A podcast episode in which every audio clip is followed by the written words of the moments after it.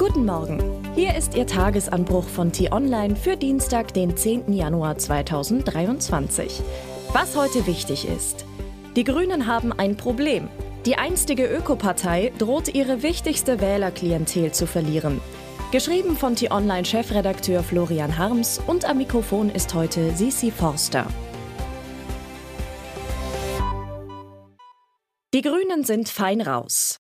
Auf 19 Prozent kommt die Partei in der jüngsten Umfrage. Gut vier Prozentpunkte mehr als bei der Bundestagswahl. Nun liegt sie sogar vor der SPD des Kanzlers. Ihre Rivalin FDP hat sie noch weiter abgehängt. Alles gut also für Baerbock, Habeck, Özdemir und Co? Nichts ist gut. Der Umfrageerfolg trügt, weil er nur eine Seite der Medaille abbildet. Er zeigt, wie sich die einstige Ökotruppe zum Sammelbecken gut situierter Wohlstandsbewahrer gewandelt und dabei den Liberalen eine wichtige Wählerklientel abgejagt hat. Zahnärzte, Steuerberater und Hoteliers wählen heute nicht mehr unbedingt gelb. Viele selbstbewusste Leistungsträger, die neben einem guten Auskommen ein gutes Umweltgewissen haben wollen, haben bei den Grünen eine neue Heimat gefunden. Die andere Seite der Medaille glänzt weniger hell. Die Grünen haben zwar neue Anhänger gewonnen, sind aber drauf und dran, ihre Kernklientel zu verprellen. Das dürfte auch bei der heutigen Klausurtagung des Parteivorstands in Berlin Flurgespräch sein. Nach einer 16-jährigen Durststrecke sind die Grünen seit einem guten Jahr zurück an den Hebeln der Macht, müssen in der Ampelkoalition aber bei ihren Kernanliegen ständig Kompromisse machen. Nicht so die grüne Stammklientel.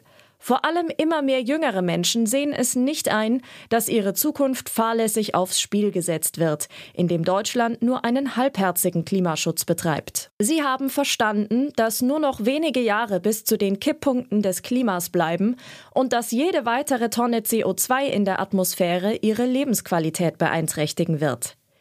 Wenn Robert Habeck in 15 Jahren seine Rente genießt, wird die Generation von Luisa Neubauer mitten im Leben stehen – aber voraussichtlich eine Welt vorfinden, in der Dürren, Extremwetter, Überschwemmungen, Trinkwasserknappheit und Massenmigration das Leben ziemlich ungemütlich machen. Anders als die Alten werden die Jungen die Gefahren von morgen ausbaden müssen. Deshalb sind sie heute so ungeduldig. Das ist ihr gutes Recht.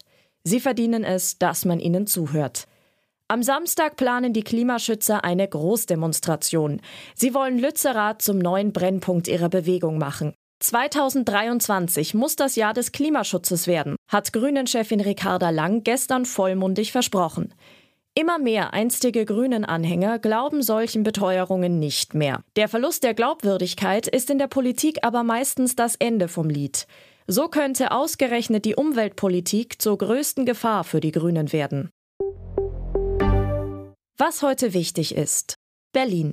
Kanzler Olaf Scholz empfängt die Bosse deutscher Autokonzerne. Mit Ola Kellenius, Mercedes, Oliver Blume, VW und Porsche und Oliver Zipse, BMW, will er diskutieren, wie Deutschland den Verkehrssektor unter Umständen vielleicht eventuell doch noch rechtzeitig auf Klimaneutralität umstellen kann. Eigentlich hat die Regierung versprochen, dass bis 2045 nur noch so viel Treibhausgas ausgestoßen wird, wie auch wieder gebunden werden kann. Paris. Frankreichs Premierministerin Elisabeth Born legt ihren Entwurf für die umstrittene Rentenreform vor. Das Renteneintrittsalter soll von 62 auf wohl 64 Jahre steigen. Anders lässt sich der Sozialstaat nicht auf heutigem Niveau halten. Gewerkschaften und die Opposition haben massive Proteste angekündigt. Marburg. Die Jury der sprachkritischen Aktion kürt das Unwort des Jahres 2022. Unter den 1400 vorgeschlagenen Begriffen sind Putins Spezialoperation, Scholzens Sondervermögen und Dobrins Klima-RAF. Das war der T-Online-Tagesanbruch, produziert vom Podcast Radio Detektor FM. Immer um kurz nach sechs am Morgen zum Start in den Tag, auch am Wochenende. Vielen Dank fürs Zuhören und Tschüss.